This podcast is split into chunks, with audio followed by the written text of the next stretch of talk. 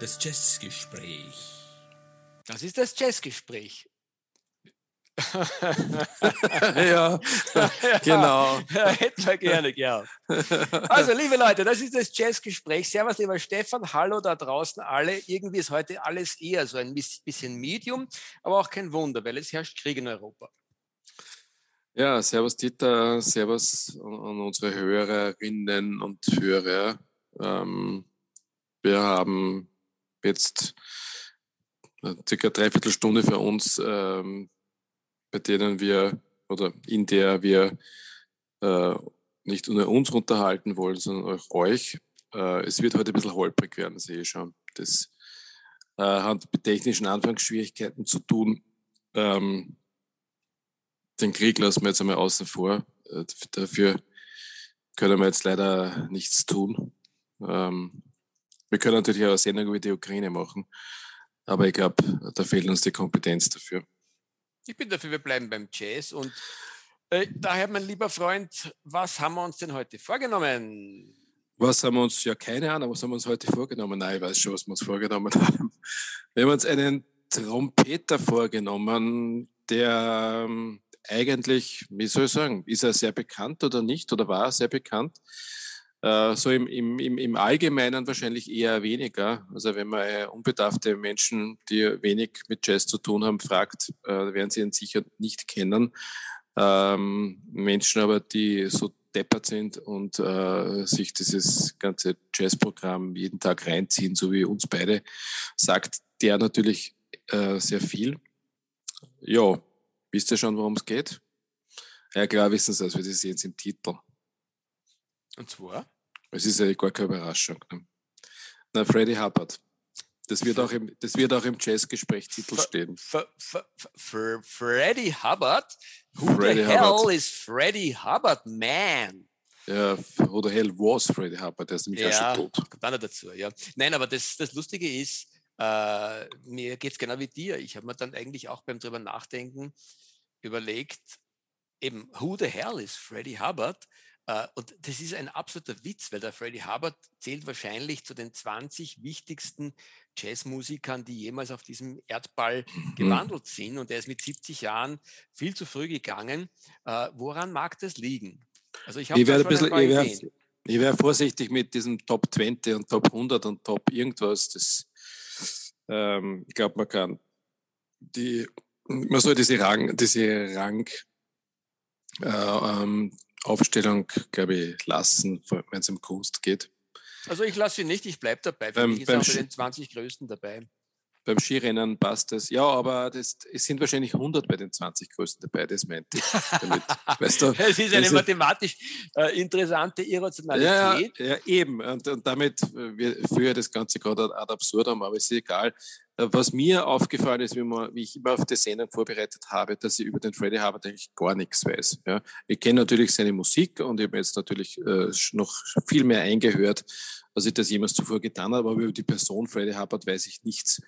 Ähm, dass er 38 geboren ist und 2008 gestorben ist, das weiß ich auch erst seit einer Woche. Ja, na auch da ist es mir ähnlich gegangen. Ähm, ich hatte aber abgesehen davon dieses Mal das spannende Erlebnis, dass ich, natürlich kennt man den als Jesser, also da haben wir mit dem Geflaxe auf, natürlich kennen wir beide ihn gut und haben viel von ihm gehört und wissen ihn sehr wohl einzuordnen. Aber ja, einerseits, Stefan, hast du recht, über sein Leben ähm, äh, ist nicht wirklich viel Spektakuläres zu berichten. Ich fürchte ja auch, oder ich will es mal sagen, eigentlich schön für ihn und schön für sein Leben und seine Familie und sein Umfeld. Das war eher ein schönes und unspektakuläres Leben. Der hat sich auf den Jazz konzentriert. Ähm, äh, und auch das hat er auf eine Art und Weise gemacht, wo man sich dann, wenn man die, sich sein Werk anschaut, fragt, das darf doch nicht wahr sein. Äh, der Mann ist so groß, der war bei so vielen großen Aufnahmen dabei, davon sehr, sehr bald jetzt gleich mehr. Ähm, der hat selber großartige Sachen eingespielt unter eigenem Namen. Und trotzdem ist es so, dass dass man, wenn man darüber nachdenkt, fällt, äh, ich glaube, es ist dir ähnlich gegangen wie mir, äh, fällt einem nicht, nicht sofort eines, ein, ein großes Werk ein, das man mit Freddie Hubbard verbindet. Und wenn man dann aber liest, wo der überall dabei war und wie gesagt auch bei den eigenen Dingen, die er getan hat, und sagt, bist du wahnsinnig, äh, eigentlich ist bei all, oder sagen wir bei 50 Prozent der, der, der okay, keine Prozentzahlen, überhaupt keine Zahlen, aber bei extrem vielen äh, Aufnahmen der Jazzgeschichte äh, prangt der Name Freddie Hubbard raus. Und wenn man dann genau reinhört, dann kommt man darauf, dass der diese Werke auch maßgeblich beeinflusst hat. Und ich möchte gerne gleich mit einem losstarten, das ein bisschen. Ah, du startest noch nicht los, ich möchte dazu was sagen, bevor also, wir dann gleich wieder ins, starte ich nicht zum, zum, zum, zu den eigenen Alben kommen. Ähm, ich gebe dir recht zu dem, was du gesagt hast. Äh, man kommt drauf, also ich, äh, mir ist es so gegangen und dir ebenso, äh, dass man, wenn man die Diskografie anschaut und, und äh, das vergleicht zu dem, wo er zumindest in den 60er Jahren überall als Sideman dabei war, dass die, die, die Alben äh, als Sideman eigentlich die bedeutenderen Jazz-Alben sind als diejenigen, die er selber gemacht hat. Es ist die Musik auf den Alben bei denen er beteiligt war, radikal anders zum Teil als bei seinen, bei seinen äh, Alben als, als Bandleader. Und äh, das ist, glaube ich, ein, ein relativ ähm, interessanter Fakt. Nur noch eine Zahl ähm, von 60 bis 65, also 60 hat er angefangen, der Mr. Hubbard aufzunehmen, ist also in Erscheinung getreten. Auf Jazzaufnahmen hat er für Blue Note Alben aufgenommen. Und ähm, es sind acht Alben gewesen in diesen fünf Jahren, die er als Bandleader aufgenommen hat, aber er war bei 28 Alben als Sideman dabei. Und das, die, diesen, also diese Diskrepanz ist eine, die wir, glaube ich, bei allen anderen Musikern, die wir bis jetzt so hatten im Jazzgespräch, nicht gesehen haben. In, dieser, in diesem Ausmaß, glaube ich. Ja, Durchaus. Und, und damit, damit äh, lasse ich mich jetzt nicht davon abbringen, mit dem zu starten, was ich sagen wollte, weil das ähm, äh, sagt viel über ihn aus, finde ich. Äh, das erste maßgebliche Album, äh, bei dem er aufgetaucht ist, und ich glaube, es war sogar noch vor seinen eigenen Einspielungen für Blue Note, äh, ist eben verbunden mit einem gewissen Ornette Coleman. Äh, und einem Album, mit dem er die Jazzgeschichte nichts mehr und nicht weniger als komplett verändert hat, nämlich Free Jazz. Da war der Freddie, Freddie Hubbard ähm, äh, ein maßgeblicher äh, Mitkombatant, ein Mitspieler, der das Album geprägt hat. Und das sagt äh, für mich sehr viel über den Freddie Hubbard aus. Er hat nämlich im Free Jazz in Wirklichkeit eigentlich sozusagen quasi seine ersten wirklichen Sporen verdient ähm, und äh, hat äh, von dem sich sozusagen dann weiter ge, gehandelt, äh, ist einer der, der wichtigsten Bebopper geworden, ist dann später einer derjenigen gewesen, die zwar einen, ein, eine unzählige Anzahl von Mistplatten im ähm, Jazzrock-Bereich gemacht haben, aber selbst im Jazzrock-Bereich hat der äh, wahrscheinlich zumindest drei Platten gemacht, die weit über vieles herausragen, was andere Größen in der Zeit gemacht haben. Und da meine ich auch die guten Jazzrock-Platten. Also der ist irgendwo ein irrsinniger, vielseitiger Musiker und äh, das Ganze nicht nur äh, stilistisch und was die ähm, unterschiedlichen Musikrichtungen betrifft, sondern auch seinen Harmonie- und Melodiereichtum. Also was der auf der Trompete gekonnt hat, da fallen mir einige ein, die es vielleicht genauso gut konnten in unterschiedlichen äh, Bereichen, aber wahrscheinlich keiner, der es äh, besser konnte. Selbst Mr. Gillespie war wahrscheinlich äh, kein größerer Trompeter als der Freddie Hubbard. Ja, es war einfach ein anderer Stil, ja, den er hatte. Aber wenn wir jetzt auf die Trompeter insgesamt einmal ähm, schauen, äh, wie viele Trompeter fallen dir denn jetzt so auf die Schnelle ein, die du hm, halbwegs regelmäßig hörst? Jetzt, äh, abgesehen vom, vom D-Punkt, den wir heute außen vor lassen. Naja, naja, schon. Also ich meine, äh, angefangen vom Chet Baker, der irgendwie sozusagen auch einen ganz eigenen Stil geprägt hat, bis hin zu einem Herrn, der mhm. irgendwie für mich immer auf der gleichen Ebene stand und der auch ein absoluter Kompatant war, dazu wahrscheinlich auch später mehr, nämlich der Woody Shaw. Ja, zu dem, werden wir heute, ja. zu dem wollen wir heute kommen, weil er der Freddie Hubbard mit Woody Shaw einiges, äh, also im, im, im, in, in seinem späteren Jahr äh, ein bisschen was aufgenommen hat. Äh, aber das waren jetzt gerade einmal zwei, oder? Die du genannt hast. Ähm, waren es zwei oder waren es drei? Ähm, da gibt es viele. Du bist vielleicht gerade bei den Jazz-Trompetern nicht so, so, bewandert. Ich meine, ähm, Danke. Äh, der Mr. Mr. Brown fällt mir zum Beispiel ein, der eine, eine, eine, eine ganz, ganz wichtige Größe war. Du meinst den Clifford Brown? Clifford Brown, dann gibt es ja. äh, äh, beim beim Art Blakey jede Menge von, von großartigen Trompetern, die, die groß geworden sind, vom Lee Morgan angefangen über, ja, ja, puh, da fallen mir jetzt auch die Namen nicht ein, dafür die Gesichter. Also es gibt schon eine maßgebliche Anzahl von Trompetern, aber weißt du, was irgendwie der Fall ist? Äh, auch mir würden am Ende des Tages wahrscheinlich mehr Saxophonisten. Ja, genau das äh, wollte ich gerade sagen. Ja. Alt und Tenor, wurscht. Ja. Äh, äh, oder, oder Sopran einfallen äh, als Trompeter. Das liegt aber nicht mhm. daran, dass die Trompeter nicht eigentlich sozusagen quasi ähm, erstens den Jazz maßgeblich geprägt haben und zweitens natürlich neben dem Saxophon mindestens genau gleichwertig eines der wichtigsten Soloinstrumente waren. Also interessanter Fakt, du hast vollkommen recht dass uns da sozusagen, das stimmt schon, es sind mehr die Saxophonisten, die sich in den Vordergrund gespielt haben. Ich denke, ich denke dass, dass die Trompete war natürlich das, das äh, vor dem Saxophon wichtigere Instrument in der Entstehung des Jazz. Aber in der Zeit, in der wir uns da häufig bewegen, vor allem auch im Jazzgespräch in den 60er, 70er Jahren, vielleicht auch ein bisschen 50er, äh, hat die Trompete halt an Bedeutung abgenommen und das Saxophon extrem zugenommen. Also wenn man heute äh, äh, von, von, von, von Blasinstrumenten im Jazz äh, redet oder daran denkt, vor dem immer als erster Saxophonist ein. Äh, der Trompeter außer Miles Davis äh, eher weniger und alle anderen Instrumente wie Posaune oder so fast gar nicht. Ähm, und jetzt, ähm, wenn ich jetzt die, die, die Liste mir anschaue, die du genannt hast, ja, äh, sind lauter bekannte Trompeter. Aber viele sind es jetzt nicht. Ja. Wir würden jetzt, wenn wir nachdenken würden, würden uns schon eine Reihe einfallen. Ja, aber, die ja. aber die, Trompete ist jetzt möglicherweise, ja, vielleicht liegen wir jetzt komplett falsch an unserer Einschätzung, aber möglicherweise jetzt gar nicht mehr das dominierende Blasinstrument in, in, im, im, im, im, im, im modalen Jazz oder im Hardpop. Naja, vielleicht, vielleicht äh, wenn wir drüber nochmal äh, weiter drüber fliegen, äh, fällt mir jetzt zum Beispiel ein, dass sich die Rolling Stones oder der Bruce Springsteen äh, in ihre äh, für ihre Live-Konzerte oder auch für Studiogeschichten, wenn sie dann sozusagen quasi einen Melodiebogen mit einem, mit einem Blasinstrument spannen wollen, dann ist es auch meistens ein Saxophon und in genau. den seltensten Fällen kommt man auf die Idee, sich eine Trompete dazu zu nehmen, um ein feines Solo einzuspüren. Da wird schon irgendwo eine Korrelation da sein.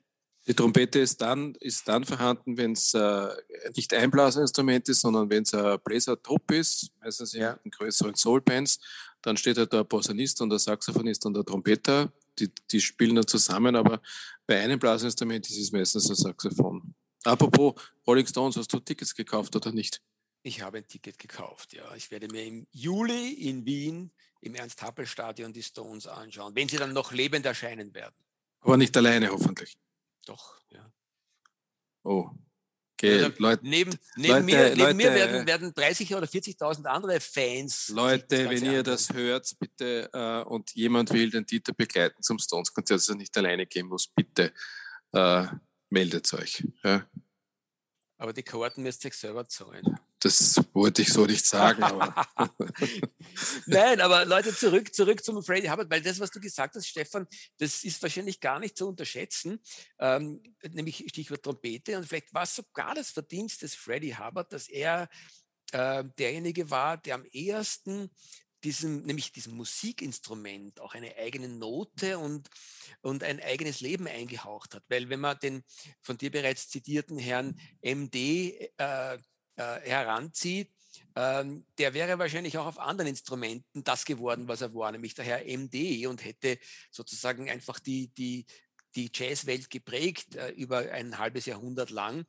Ähm, und ganz umgekehrt, der Freddie Hubbard hat eben in Wirklichkeit die Jazzwelt nicht geprägt, aber er hat eigentlich das Trompetenspiel auf eine Art und Weise geprägt, dass, dass es bis heute mit ihm verbunden wird. Und wenn man sich seine Musik anhört, und das ist mir zumindest so gegangen, dann handle ich mich eigentlich sehr stark entlang der Art, wie er in den unterschiedlichsten Stilepochen sozusagen dieses Instrument spielt handle ich mich entlang. Und das ist eigentlich sehr abenteuerlich gewesen. Und ich glaube, ich habe das zuerst noch nicht wirklich ganz rund gesagt. Es ist das erste Mal mhm. gewesen, dass ich anlässlich äh, eines Themas dann draufgekommen bin, dass ich von einem Musiker, obwohl ich von dem viel habe, ähm, vor allem wo er Sideman ist auf anderen großen Platten, ähm, habe ich äh, Jahrzehnte ausgelassen, äh, ein bisschen darüber wischend. Ähm, Freddie Hubbard hat nämlich, ich sage mal, vor allem in den 80er und 90er Jahren extrem viele Sachen gemacht, ähm, die andere vorsichtig als nicht besonders wichtig bezeichnen würden. Ich würde sie eigentlich als Scheiße bezeichnen, ganz ehrlich gesagt. Und da vergisst man aber, dass er ebenso in dieser Zeit dann einige ganz, ganz grandiose Werke geschaffen hat, ähm, die die ich mir jetzt jedenfalls zulegen werde. Wir kommen dann auf das später vielleicht auch noch zurück. Aber bevor wir ständig auf später verweisen, Stefan, vielleicht sollte man uns mal beschäftigen, äh, einerseits mit dem, was er selber gemacht hat, bei Blue Note vor allem, in den ersten fünf Jahren beginnen mit den 60ern, äh, und was er dann mit anderen großartigen Musikern eingespielt hat. Ja, machen wir. Aber eins wollte ich noch sagen dazu, zu, zu deinem, zu deinem äh, Ausführungen jetzt du hast gesagt, du hast äh, ein, zwei Jahrzehnte übersprungen. Ganz ehrlich, bei wem haben wir das nicht gemacht? Das haben wir bei vielen gemacht. Äh, es haben viele Musiker einfach eine Phase gehabt und das sind halt offensichtlich mehr oder weniger die leidigen 80er Jahre oder Ende der 70er und 80er Jahre, wo hm, der, das, der Musikgeschmack in eine Richtung gegangen ist, der offensichtlich so abgefärbt hat auf unsere, auf unsere Jazz-Lieblinge, dass auch dann viel Mist produziert worden ist. Das aus damaliger Sicht etwas vielleicht auch anders zu bewerten gewesen wäre als retrospektiv, aber es ist eben so. Ich bin vollkommen bei dir, Stefan. Äh, die, die 70er und vor allem die 80er und, und bei vielen noch die 90er Jahre äh, waren eine sehr, sehr kritische Zeit in der Jazzgeschichte für viele unserer Jazzgrößen. Aber vielleicht ist noch interessanter, dass trotzdem äh, der Freddie Hubbard in dieser Zeit dann, ähm, wann er eine gute Platte gemacht hat, und äh, es fallen mir dann in Summe gesehen aus der schwierigen Zeit locker drei oder vier oder sogar fünf Platten ein, die ganz, ganz outstanding sind und irgendwie sozusagen quasi mit dem Rest der Musik, die er in der jeweiligen Zeit dann gemacht hat, so gar nichts zu tun haben. Ähm, also wir, auch, das auf, auch auf das werden wir dann heute noch in der Sendung, die wahrscheinlich drei Stunden dauern wird, zurückkommen. Na, ganz bestimmt nicht. Äh, fangen wir an mit seiner ersten Aufnahme 1960 erschienen, ähm, gleich für Blue Note. Wie gesagt, fünf Alben, nein, acht Alben gab es für Blue Note in den Jahren 60 bis 65. Ähm, eine, ein eher konventionelles Album, aber aus meiner persönlichen Sicht besser als die, Nachfol als die beiden Nachfolger äh, mit dem äh, Namen Open Season. Und ähm, ich habe mir erlaubt, auch auf die Playlist, die es zu dieser Folge geben wird, äh, ein, ein Stück daraus zu nehmen, nämlich Open Season.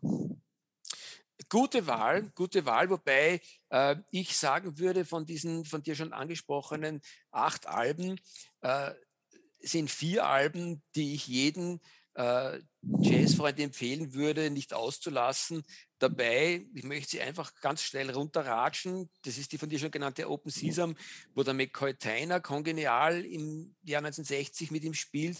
Dann Ready for Freddy, wo wieder der Tyner und vor allem der Wayne Shorter im nächsten Jahr äh, Großartiges geleistet hat. Dann die Hubtones ein Jahr später, wo der Herbie Hancock äh, neben ihm glänzt.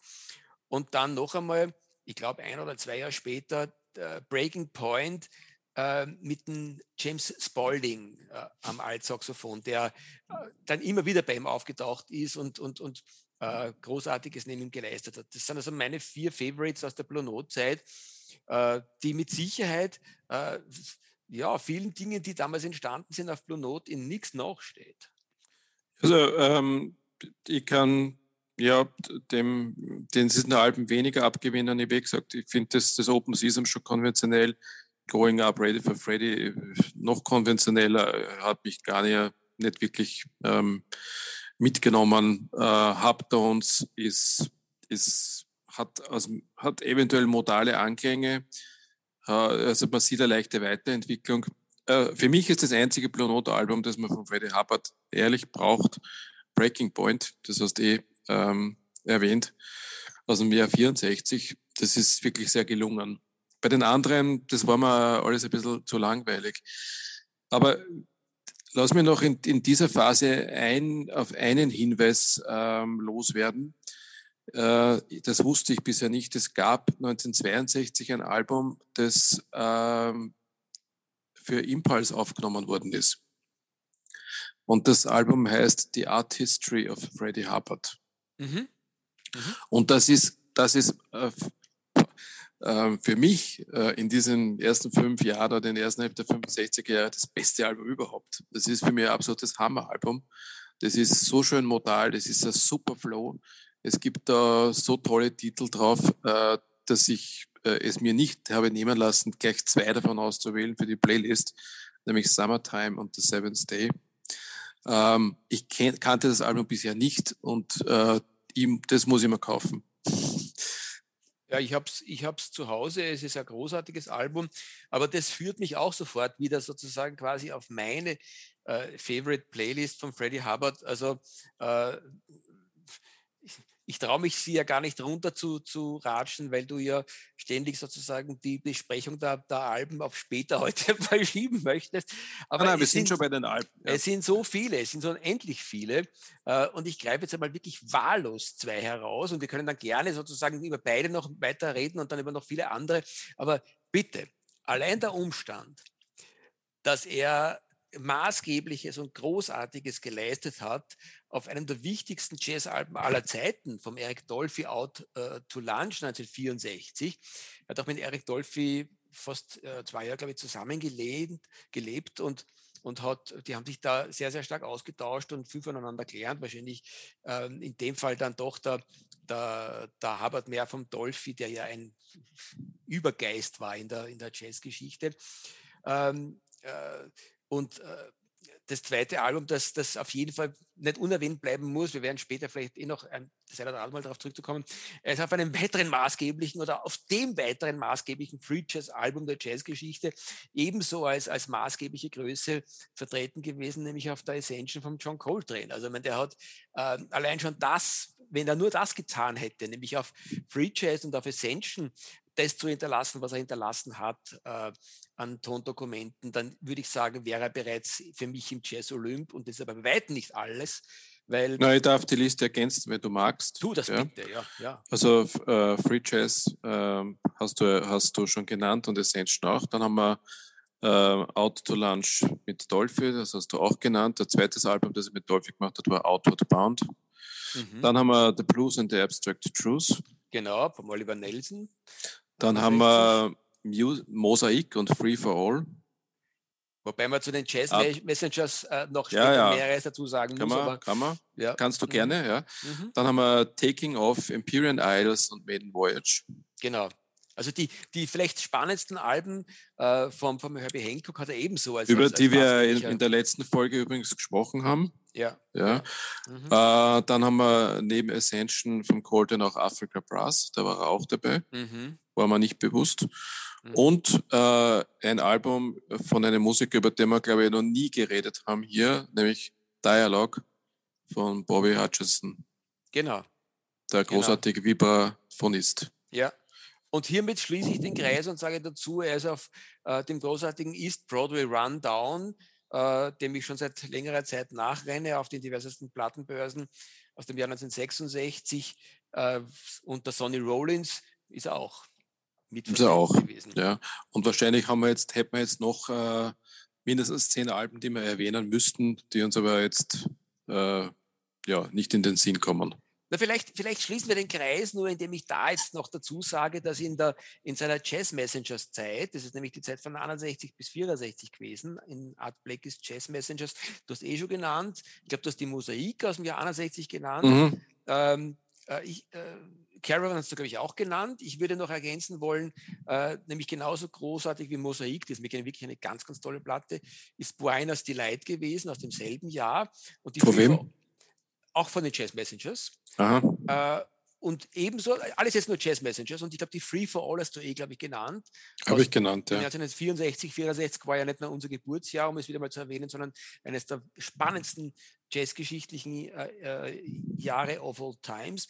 Und die Free for All ist vielleicht sogar für mich überhaupt die, äh, die beste außer äh, der Platte mit dem Silanus Monk, die da Blackie gemacht hat, äh, ist die Free for All, finde ich, die, die, die, die, musikalisch beste Platte der Jazz Messengers. Und da ist auch schon wieder der Freddie Hubbard maßgeblich dabei gewesen. Mhm. Übrigens in einem Trio, wo neben ihm äh, der Wayne Shorter und der, äh, äh am Tenorsaxophon und der äh, Curtis Fuller auf, auf, auf, der, auf dem Trombone äh, ein kongeniales äh, Bläser-Trio gebildet haben. Sei nur so Posaune zu Deutsch. Ja. Genau. Äh, bevor wir jetzt zur, zur Atlantikphase kommen, die wir sehr kurz abhandeln werden, schätze ich, wir haben eigentlich noch gar nicht über die Musik geredet, die Freddie Hubbard auf seinen, auf seinen Alben gespielt hat. Ja. Ähm, ich glaube, man kann es kurz mit Hardpop umschreiben. Ja. Äh, wobei, äh, ich würde mal so sagen, ich hätte, ich hätte noch bis, bis zur Beschäftigung mit, mit unserer heutigen Folge, hätte ich da jetzt einmal ein ungeteiltes Ja dazu gesagt.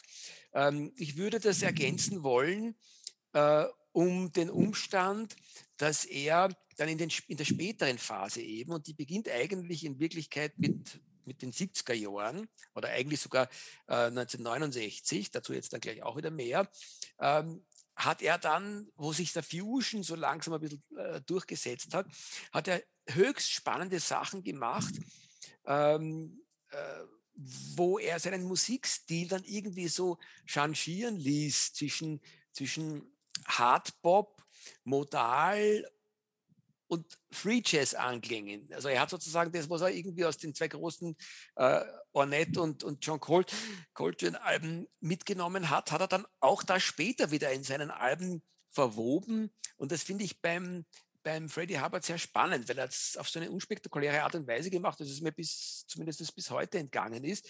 Ähm, hat mich aber äh, in, die, in die Platten aus den Anfang der 70er Jahre sehr, sehr hineingezogen. Und die werden jetzt genau. Ja, ja. ja aber äh, die, also in, in der Phase, in der wir jetzt noch sind, ähm, habe ich diese Modalanklänge schon, äh, aber nur wenig. Ja. Und es gibt, es, ich bin auf, gestoßen auf ein Live-Album aus dem Jahr 65, das heißt The Night of the Cookers. Ähm, da gibt es zwei Volumes ähm, wenn man sich das anhört, die Volume 1 ist relativ langweilig gewesen. Und bei der Volume 2, die ist wesentlich besser, da sind auch so Avantgarde-Anklänge ähm, da gewesen. Aber es ist beim Harvard immer nur kurz, ja. Also er, er, er kippt jetzt nicht in eine andere Richtung und macht dann ganz was anderes, wie viele Musiker das gemacht haben, sondern er bleibt im Grunde seiner Linie immer treu. Ja. Es kommen zwar immer Einflüsse, aber die verarbeitet er und das war es aber dann schon wieder. Also so ist, ein, so ist mir das vorkommen. Ein, ein, gutes Beispiel, ich stimme dir, stimme dir vollkommen zu und würde sogar noch eines draufsetzen wollen. Ich habe die beiden äh, CDs irgendwann einmal sehr günstig erworben und weil ich sie günstig oh, erworben oh, habe. Gibt es eigentlich irgendwas, was du nicht zu Hause hast? Ähm, ja, aber davon später mehr in den nächsten 100 Folgen.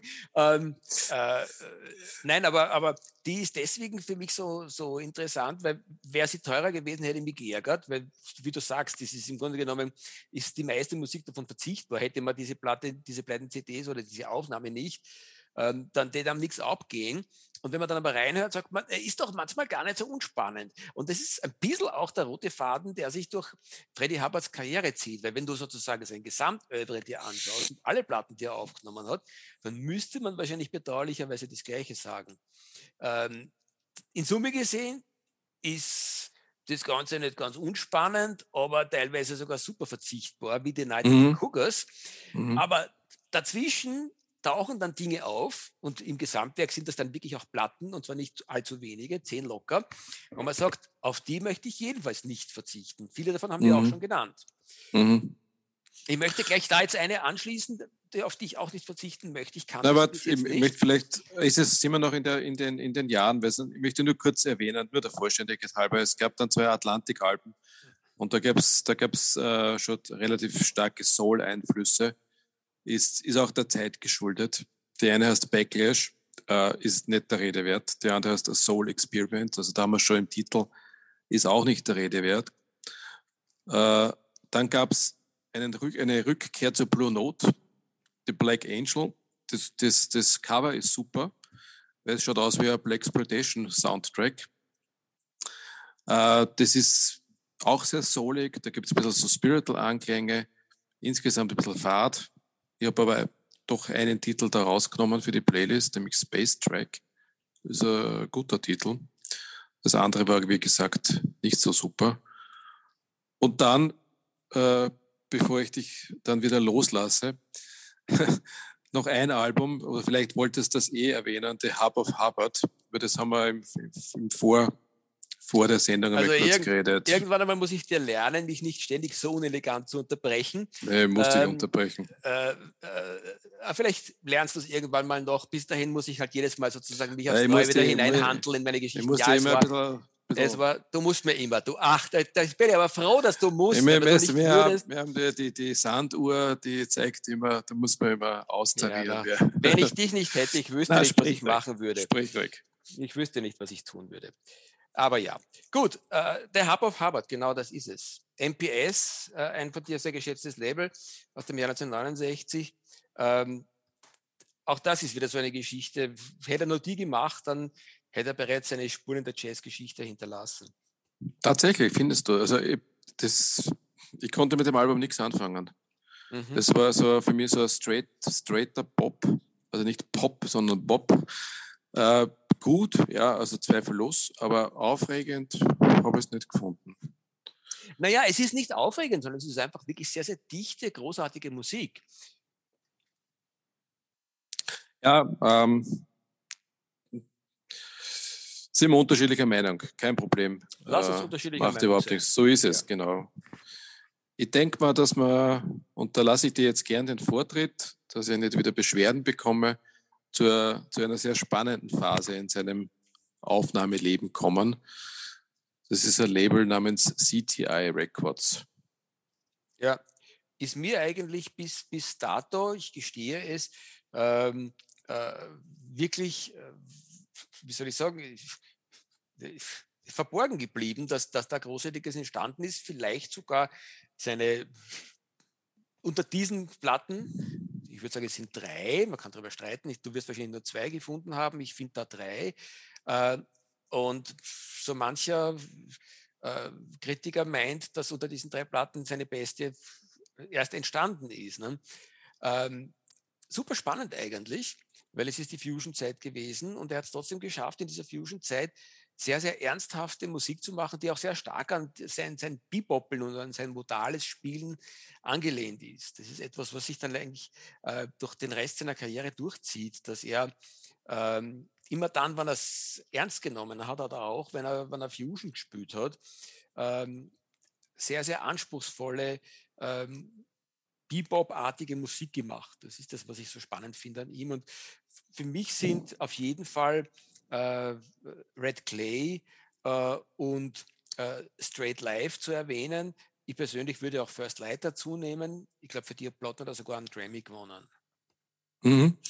Ähm, du bist erst relativ jung äh, zu, diesen, zu dieser Aufnahmephase gekommen. Ich bin froh, dass du jetzt dort bist. Äh, ich kannte die schon länger, habe Brad Clay und Straight Life schon seit einiger Zeit zu Hause. Aber warum oder wie ich darauf gestoßen bin, weiß ich nicht. Ich erinnere Wir mich, haben- darf ich die Anekdote einschieben? Ich Ja, erinnere gerne. mich, dass du bei den Plattenbörsen äh, mir dir dann immer gesagt hast, ganz stolz und immer gedacht, was will der Stefan mit diesem eindeutigen Schund, diesem Fusion-Schund von, von CTI? Heute verstehe ich es. Okay. Äh, wir haben äh, vor kurzem über das, die Straight Life gesprochen. Äh, by the way, ist sie schon angekommen? Wahrscheinlich nicht, oder? Nein, äh, aber ich erwarte sie nahezu stündlich. Tatsächlich ist es so, dass, wie du mir gesagt hast, also vielleicht zur Erklärung, äh, wir haben über Straight Life gesprochen, über Red Clay gesprochen vor zwei Tagen und der Dieter hat dann Straight Life bestellt äh, bei HHV. Das ist der Hamburger, ähm, wie heißt das eigentlich? Hip-Hop-Vinyl heißt das eigentlich, wenn man das ausspricht. Also das ist eine Abkürzung für Hip-Hop-Vinyl. Die haben aber auch Jazz- und, und Pop-Sachen und du hast sie bestellt, weil du so einen günstigen Preis bekommen hast. Und eine Stunde später habe ich dann reingeschaut und dann äh, hatten sie sie schon nicht mehr. Also sie hatten offensichtlich ein Exemplar, das haben sie jetzt dir geschickt. Das, Äh, es leben die Hamburger, ich liebe euch. Und, und jetzt äh, haben sie dazu geschrieben, derzeit nicht lagernd. Ja, so ist es. Nein, das ist auch, man kann, man kann nur dazu sagen, wenn ihr irgendwo, vielleicht auch auf Discogs, ähm, zu einem vernünftigen Preis äh, dieser Platten habhaft werdet, ich glaube, man muss zuschlagen, überhaupt dann, wenn sie in einer, in einer guten Qualität, wenn sie Mint oder Near Mint sind, weil die Platten äh, sind, sind, sind es definitiv wert, dass man sich mit ihnen beschäftigt. Äh, die Art, wie, wie er da in Wirklichkeit auch wiederum hin und her springt zwischen Fusion, Fusion teilweise sogar Free Jazz anklängen, Miles Davis-artig, äh, ähm, äh, den Miles Davis-artigen Fusion äh, äh, zollt und dann wieder herumbipoppelt, das, das, ist schon, das ist schon allererste Sahne.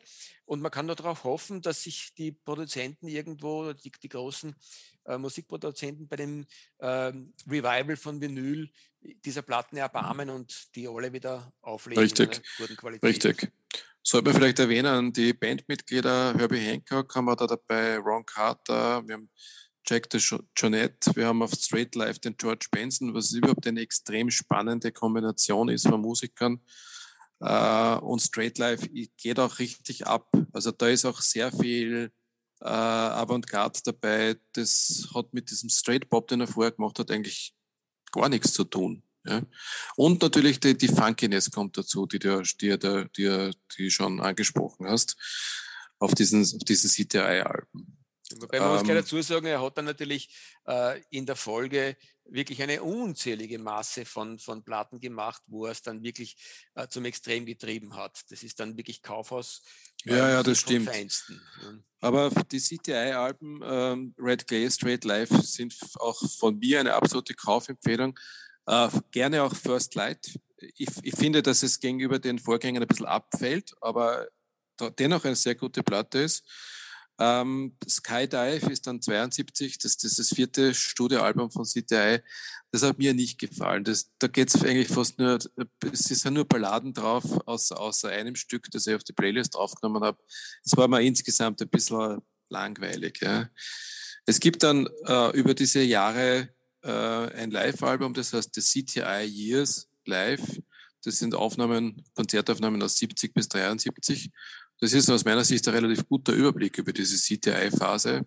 Sehr spielfreudige Band, zum Teil extrem lange Stücke. Die Aufnahmequalität ist leider nicht top. Ja, das muss man hier kritisch anmerken. Ja, ähm, 73 gab es dann noch, äh, noch ein, ein, damals offensichtlich erschienenes Konzertalbum mit Stanley Turrentine. Auch wieder mit Herbie Hancock, John, Ron Carter und Jack DeJohnette. Ist aus meiner Sicht ein gutes Album. Hast du das vielleicht gehört? Nein, nein. Mir fällt dazu was anderes ein, was dann schon wieder ein bisschen wegführt, aber ich sage es trotzdem jetzt gleich mal dazu.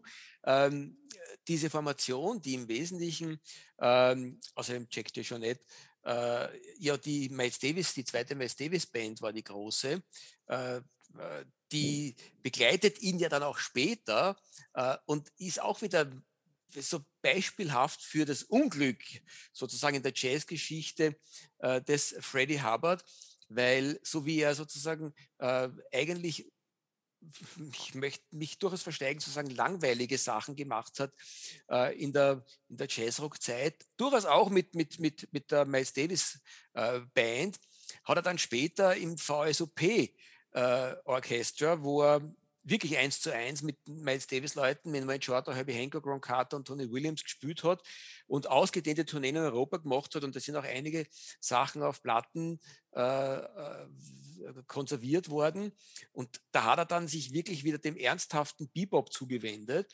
und nichts davon äh, ist mir beim Hören äh, wirklich so wichtig erschienen. Ich habe teilweise die Platten besessen und sie später wieder abgestoßen. Äh, und das ist mir auch nichts in Erinnerung geblieben, wo ich sage, äh, das muss man unbedingt gehört haben, obwohl es sehr anspruchsvoller Bebop war. Also er, er hat es einfach gekonnt, äh, äh, lange Zeit in seiner Karriere, ähm, dass er dann nicht nur sozusagen beliebige Kaufhausmusik im Bereich des Jazzrock gemacht hat, sondern dann auch in späteren Jahren, in den 80er Jahren, äh, sehr, sehr oft einfach, wie soll ich sagen, äh, kammermusikalisch äh, Ödnis verbreitet hat mit großartigen Musikern. Das muss man also in den, in, den 70, in den späten 70er Jahren, oder? Ja, auch in den 80er ja. Jahren. Ne? Bei den 80er Jahren habe ich, hab ich doch noch ein bisschen was auf der Liste, über das wir reden können. Unbedingt, aber die, unbedingt, aber die, ja. die 70er Jahre haben wir gar nicht angehört. Ich habe da ein großes Loch zwischen 73 und 80. Äh, vielleicht kannst du zu diesem Loch aber trotzdem was erwähnen, weil er war ja Mitglied bei diesem VSOP.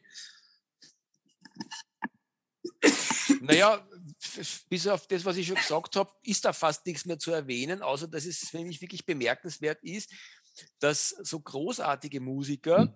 äh, wie die genannten äh, es hm. eigentlich äh, sehr, sehr konsequent geschafft haben, äh, bei ihren, vielleicht war es bei den Live-Auftritten ein bisschen anders, aber das, hm. was eben aus dieser Zeit von ihren Live-Auftritten dann auf, auf Schallplatte konserviert wurde, das ist alles so, das sagst du gut, ja, das ist, äh, brauche ich nicht, äh, werde ich nicht brauchen, braucht auch kein anderer in Wirklichkeit.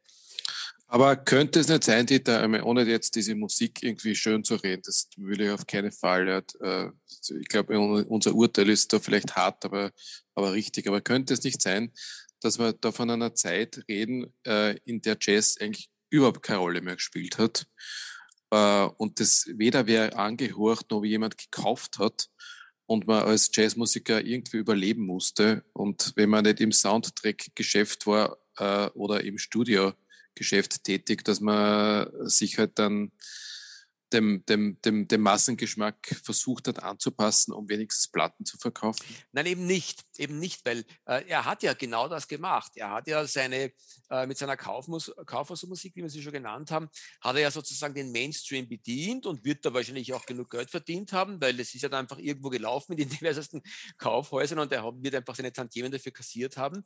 Und genau das VSOP so hätte ich es verstanden, war ja dann sozusagen quasi der intellektuelle Ausgleich für die Musiker unter sich, dass sie sich da sozusagen ähm, selber eine Freude machen wollten und sich auch an das klein gewordene, anspruchsvolle Jazzpublikum, äh, die Akademiker, die sozusagen mit ihren Hornbrillen und den versteiften Rücken und den äh, Anzügen noch immer gesessen sind in den kleineren Konzertsälen, dass er sich an die gewandt hat. Und da haben sie einfach äh, nicht wirklich was zusammengebracht.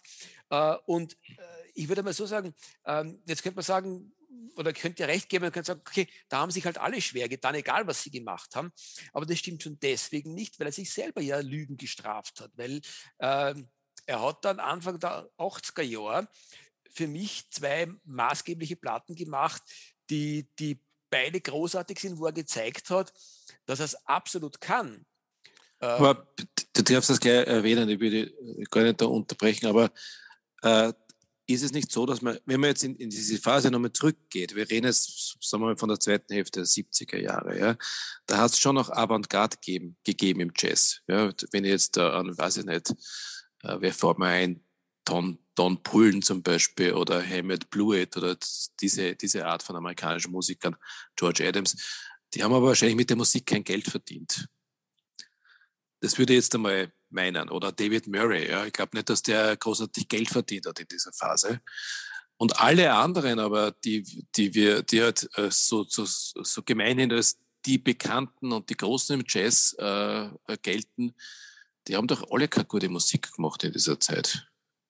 Also so pauschal würde ich das nicht sagen. Da muss man sich wirklich jeden Einzelnen anschauen in seinen, in seinen Karrierebrüchen und in seinen, in seinen äh, äh, biografischen Brüchen, das, das erscheint mir jetzt zu kurz gegriffen. Aber wenn wir, wir uns anschauen wollen anlässlich des, der Vita von Freddy Hubbard, dann würde ich daraus schon ableiten können, dass die Tragik von Freddy Hubbard vielleicht genau die war, dass er so ein genialer Musiker war, der sowohl technisch so großartig gespielt hat und auch so einen wunderbaren Klang hatte. Der hat sich sozusagen quasi mit seiner Musik echt gespült ähm, und hat ganz offensichtlich, äh, glaube ich, nicht so sehr um, um seinen musikalischen Weg gerungen, sondern er hat halt das gemacht, was ihm gerade entkommen ist. Wenn ihm quasi dann was ausgekommen ist, dann, und er war gerade in guter Stimmung oder es hat sich irgendwie gerade aufgrund der Mitspieler in diese Richtung bewegt, dann war es einfach eben wieder ein ganz, ganz großartiges Album mit modalen Jazz oder Bebop oder eben diese schon genannten 70er-Jahr-Alben, die, die eigentlich große Werke der Fusion geworden sind. Und wenn er nicht dann noch war, dann hat er halt irgendwo äh, mit seiner großartigen Technik und seinen feinen Melodiebögen halt belanglose Kaufhausmusik gemacht. Also vielleicht hat er sich äh, ist ihm sein Talent sogar zu stark im Wege gestanden. Das ist etwas, was man ja auch an, das, da bin ich mit dir einer Meinung, das könnte man wahrscheinlich anderen Musikern ähm, äh, aus dieser äh, Phase auch vorwerfen. Und allen voran fällt mir der Sonny Rollins ein, wobei der wiederum, das stimmt nicht, weil der hat ja durchaus mit sich gerungen, äh, aber trotzdem in den 80er Jahren auch einige unsägliche äh, Kaufhausmusikplatten gemacht. Naja, sagen wir mal, Schwamm drüber. Ich glaube, wir sind uns einig, dass zwischen 73 und 82 nicht wirklich was Vernünftiges erschienen ist von, von Freddie Hubbard. Mhm. Ähm, und wenn du gestattest, dann würde ich gerne kurz ein Album erwähnen, das 82 erschienen ist. Bin gespannt, ob wir uns jetzt da jetzt gleiche Meinung sind und dasselbe meinen. Okay, Born to be Blue. Ja, wir sind uns einig, genau. Okay, gut. Ja. Born to be Blue für mich der Versuch, die, diese Jahre hinter sich zu lassen, äh, mit einer vernünftigen Band, äh, vernünftigen Jazz wieder zu machen äh, und da auch ältere Sachen aufzugreifen. Äh, eine wunderbare Version eines Stücks namens, ich sage es einmal auf Deutsch, Gibraltar, äh, weil das Gibraltar, das versteht man wahrscheinlich nicht, wenn ich das ausspreche. äh, hat mir sehr gut gefallen. Ähm, ist also wirklich ähm, so, so ein, eines der, der Ausnahmen in, in, in diesen Jahren. Dazu würde ich gerne Folgendes ergänzen, Stefan. Und zwar ähm, habe ich die längste Zeit ein kleines Juwel unter meinen Platten gehabt, mit denen ich nie wirklich ganz was anfangen konnte. Das ist nämlich eine, äh, wie übrigens auch Born to be Blue meines Wissens, Pablo. Es ist ein Pablo Record äh, aus dem Jahr 1983 und nennt sich The Best of Freddie Hubbard Live and in Studio. Und es deckt genau diese Zeit ab. Da sind nämlich zwei großartige Nummern von Born to be Blue drauf. Äh, und äh, auf der, äh, der Rest der Platte wird gefüllt mit Live-Aufnahmen aus einer anderen Pablo-Platte aus dem Jahr 1980, nämlich Live at the North Sea Festival. Das habe ich jetzt aus Zeitgründen übersprungen. Das habe ich auch angehört. Das war gar nicht so schlecht. Ja. ja. Es ist jetzt vielleicht nicht ein Muss, aber es, war, es war eigentlich ganz gut. Es war, ja, Entschuldigung, red weiter. Naja, also diese beiden Platten sind, sind sozusagen äh, leider Gottes, man könnte mich alles, also ich habe mich dann durch beide durchgehört und finde beide großartig, würde keine von den Nummern missen wollen, auf beiden Platten nicht. Ähm, äh, aber es sagt sowohl der Titel, The Best of Freddie Hubbard live and in Studio, sehr viel über die Geschichte von Freddie Hubbard und es sagt auch viel über diese Zeit und auch über das, was der Freddie Hubbard in dieser Zeit, glaube ich, gemacht hat. Er ist nämlich live teilweise dann eben auch mit dieser von dir schon genannten Band ähm, von großartigen Studiomusikern ähm, äh, durch die Lande getingelt und hat dann eben ähm, live einfach großartige Sachen eingespielt, äh, wo wahrscheinlich die Hälfte auch wieder eher ein bisschen mühsam und, und, langweilig gewesen ist. Aber, aber immer wieder waren dann eben in, diesen, in dieser Zeit großartige Sachen dabei und auch großartige Abende dabei, wie sie eben auf Live at the North Sea Festival aus dem Jahr 1980 festgehalten sind. Also das ist durchaus eine durchwachsene Zeit gewesen, äh, die in diesem Falle aber auf, dieser, auf diesem Bastardel-Album The Best of Freddie Hubbard Live in the Studio, Pablo 1983, ganz gut festgehalten wird. Weißt du, was das Lustige ist? Dass genau dieses Album, ja, live von dem in Studio, Best of Life, das ist genau das einzige Album, das ich jetzt im Plattenstrang stecken habe lassen und man nicht angehört habe, weil man dachte, das ist jetzt nicht notwendig. Ja. ja. Nein, das es, war aber, es, ja. war aber bisher nicht bewusst, dass das ein Zusammenschnitt von diesen beiden Alben ist. Ja, ja, und es ist irgendwie auch so, äh, mir war auch nicht klar, dass es tatsächlich wirklich sehr schön diese Zeit abbildet. Ich habe immer gedacht, das ist ein unseliges Bastardel, weil er ja wirklich, äh, die Studionummern sind sehr, sehr stark Bebop orientiert und die Live-Sachen sind dann eher Fusion-artig. Ähm, aber trotzdem sind auch bei diesen Fusion-Live-Aufnahmen ähm, die, die Soli eben sehr schön gebibobbelt und das ergibt dann Sinn. Und das sagt eben wiederum viel über den Freddie Hubbard, über sein Glück und sein Unglück aus. Dass er sozusagen immer nebenbei so richtig dann in seinen Soli, weil er es konnte, und das ist auch auf, auf seinen Platten mit Woody Shaw ist das für mich so, äh, da da gehen den beiden dann, diesen beiden großartigen Trompetern, ständig absolute äh, Kaskaden von großartigen Melodiebögen ab. Und das Ganze so nebenbei und manchmal vielleicht sogar fast ein bisschen zusammenhanglos. Und das ist so ein bisschen dieses Irrlichternde, was man beim Freddie Hubbard äh, ganz generell über seine vielen, vielen äh, Platten, die er gemacht hat, äh, feststellen kann. Da ist nicht wirklich ein Konzept dahinter, ein musikalischer, da ist, da ist kein, keine Miles Davis-Geschichte dabei. Ich meine, die, die, mhm. die, die Plattengeschichte von Miles Davis erzählt eine Geschichte über seine, sein durch die Welt straucheln genial. Und beim Freddie Hubbard hat man irgendwie das Gefühl, er hat es halt gemacht und hatte dann einen großen hm. Einbruch und der ist aber eher körperlicher Natur gewesen.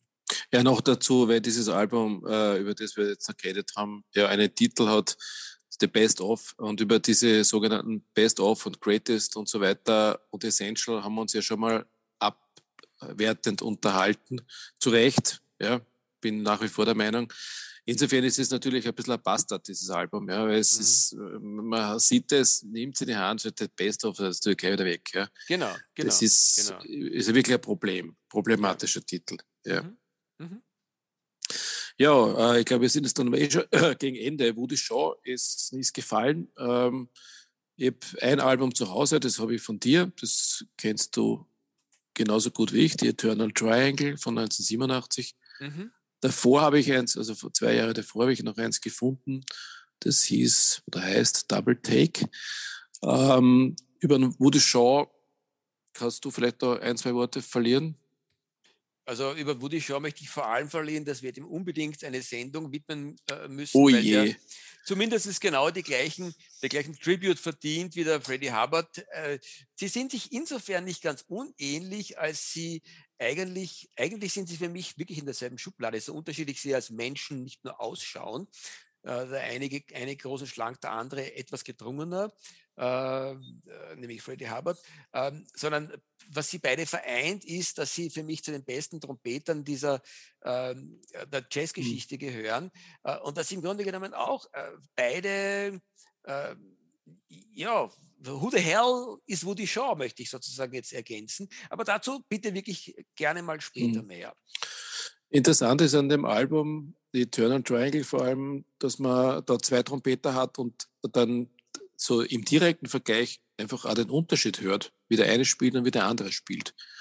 Und da erkennt man schon sehr, sehr, sehr deutlich zwei verschiedene Stile. Nämlich? Und, äh, beschreiben möchte ich es nicht als, als, als Nicht-Trompeter, aber man merkt den Unterschied. Und wenn du, wenn du jetzt Freddie Hubbard gehört hast und dann hörst du dieses Album, dann weißt du, auf welchem Kanal der Freddie Hubbard spielt und auf welchem der Woody Shaw. Ja, und ich finde es ungeheuer aufregend, ähm, äh, weil, weil du siehst, wie unterschiedlich die Ansätze sein können bei Musikern, die obendrein dann sich auf diesen Platten ja sogar auf den absolut gleichen Stil einigen, weil sie spielen astreinen äh, Hardbop eigentlich in Wirklichkeit oder, oder, oder sie bebobbeln jedenfalls sozusagen quasi. Ähm, beide technisch einwandfrei auf höchstem Niveau und trotzdem, wie du richtig sagst, erkennt man so richtig sozusagen den Ansatz den unterschiedlichen Ansatz von beiden Musikern. Das ist, finde find ich auch sehr, äh, es ist spannend. Es ist fast wie eine musikalische Lektion zu sehen, wie unterschiedlich man dieses Instrument und den Bebop interpretieren kann. Sehr, mhm. sehr, sehr bereichernd. Mhm. Ja. So ist es. Ähm, körperliche ähm, Probleme was meintest du damit? Wie gesagt, ich habe mich mit dem Leben von Freddie Hubbard überhaupt nicht beschäftigt. Ja, 1993 war diese, dieser, dieser Einbruch in seinem Leben. Er mhm. hat da irgendwo eine Oberlippeninfektion sich eingefangen. Es ist dann sogar der Verdacht von Lippenkrebs äh, im Raum gestanden, hat sich dann Gott sei Dank nicht erhärtet. Aber dieser Lippenriss, der dann irgendwie sich zu einer chronischen Geschichte entwickelt hat, äh, könnte man jetzt irgendwo anhand der durchwachsenen äh, musikalischen äh, Diskografie vom Freddie Hubbard auch fragen, ob es da irgendwelche psychosomatischen Dinge auf sich hat.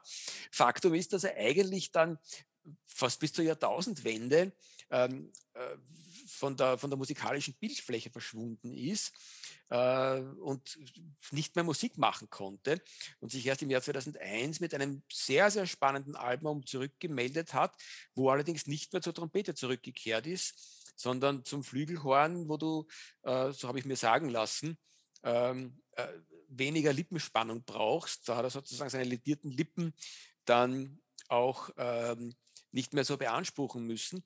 Äh, und man merkt diesem äh, Album auch an, dass er, wie soll ich sagen, man merkt diesem Album eine gewisse Altersmüdigkeit an. Trotzdem ist es ein großes, extrem gefühlvolles Werk und es handelt sich um Welches? New Colors. New Colors, okay. Ja. Kenne ich nicht. Ja, na, ist absolut hörenswert. Ich habe es jetzt gerade auf Discogs äh, bestellt und, und erwarte es auch schon sehnsüchtig. Bin schon sehr gespannt. Dann werde ich natürlich auch zukommen lassen. Wir werden uns darüber unterhalten. Und dann hat es übrigens, um das abzuschließen, mehr hätte ich dazu auch fast nicht mehr zu sagen, dann hat es noch ungefähr acht Jahre gedauert, in denen er äh, für mich nicht mehr wirklich in Erscheinung getreten ist. Äh, und dann ist er mit 70 Jahren im Jahr, äh, Ende des Jahres 2008, ähm, nach einem Herzinfarkt kurz und bündig im Krankenhaus verstorben. Und das ist irgendwie auch deswegen traurig, weil ich musste gestehen, ähm, ich kann mich nicht erinnern, dass mir damals im Jahr 2008, und da waren wir beide schon ähm, Freunde des Jazz, lange dass Zeit. Es, dass das aufgefallen wäre, dass er gestorben ist. Ja, es ist nicht wirklich maßgeblich ja. aufgefallen. Ja. ja, ich wüsste es auch nicht. Ja. Es ist allerdings so, dass, dass ich äh, die, die Sterbefälle nicht wirklich verfolge, äh, zumal ja nicht darüber berichtet wird. Äh, Wenn du Glück hast, dann lässt, äh, hast, kriegst du irgendwann mal ein Spiegelmagazin in die Hand und da ist hinten bei Nachrufen stehen dann oft Leute, wo du denkst, ups, der ist jetzt gestorben oder der hat überhaupt noch gelebt, weiß, wusste ich gar nicht. Ja. Ansonsten ist es, geht es an uns vorbei, offensichtlich. Wie hat das Album geheißen, das du jetzt als letztes erwähnt hast? New Colors. New Colors, okay, das, ah, da ist es. Okay. 2001. Ja. 2001, ja, da hat er noch gelebt, genau. das wäre natürlich jetzt sehr spannend, ja. Ich habe da ein paar Musiker, der Joe Chambers, wusste gar nicht, dass der 2001 auch gelebt hat. Schau, ja. ja. Kenny, Kenny Garrett, ja.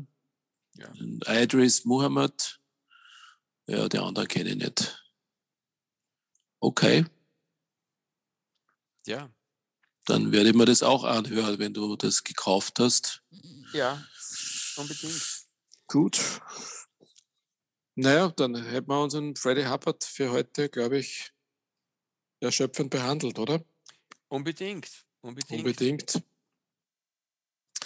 Dann warten wir gespannt, was uns für die nächste Folge einfällt. Aber bis dahin, Stefan, musst du doch unbedingt dein, dein Stehsatz loswerden. Stehsatz? ah ja, genau. reich und berühmt Leute, werden. richtig, reich, reich, und berühmt äh, äh, sind wir, also wir, ihr, hört, ihr hört uns äh, auf Spotify klarerweise, denn dort gibt es auch äh, jeweils zur Sendung, wenn es gerade passt, eine Playlist. Äh, Apple Podcasts sind wir ebenso vertreten und für all jene, die lieber unabhängig bleiben, geht einfach auf die Seite letscast.fm, äh, sucht nach dem Jazzgespräch da gibt es eine eigene Webpage äh, unter Let's Cast FM. Da habt ihr alle Folgen drauf. Ähm, sehr schöne Seite und man kann uns auch schreiben ähm, und uns fragen, wo ihr das Geld hinüberweist. Das wir dringend brauchen, um unsere Platten zu kaufen. Ich liebe dieses Intro vom Stefan, da kann er nämlich zum Eisschrank gehen und mir ein Bier rausholen in der Zwischenzeit. Es ist allerdings kein Intro, sondern ein Outro. Okay, Stichwort Outro. Lieber Stefan, ihr Lieben da draußen, habt einen schönen Abend, einen schönen Tag, einen schönen Morgen. Baba und auf Wiedersehen. Und tschüss.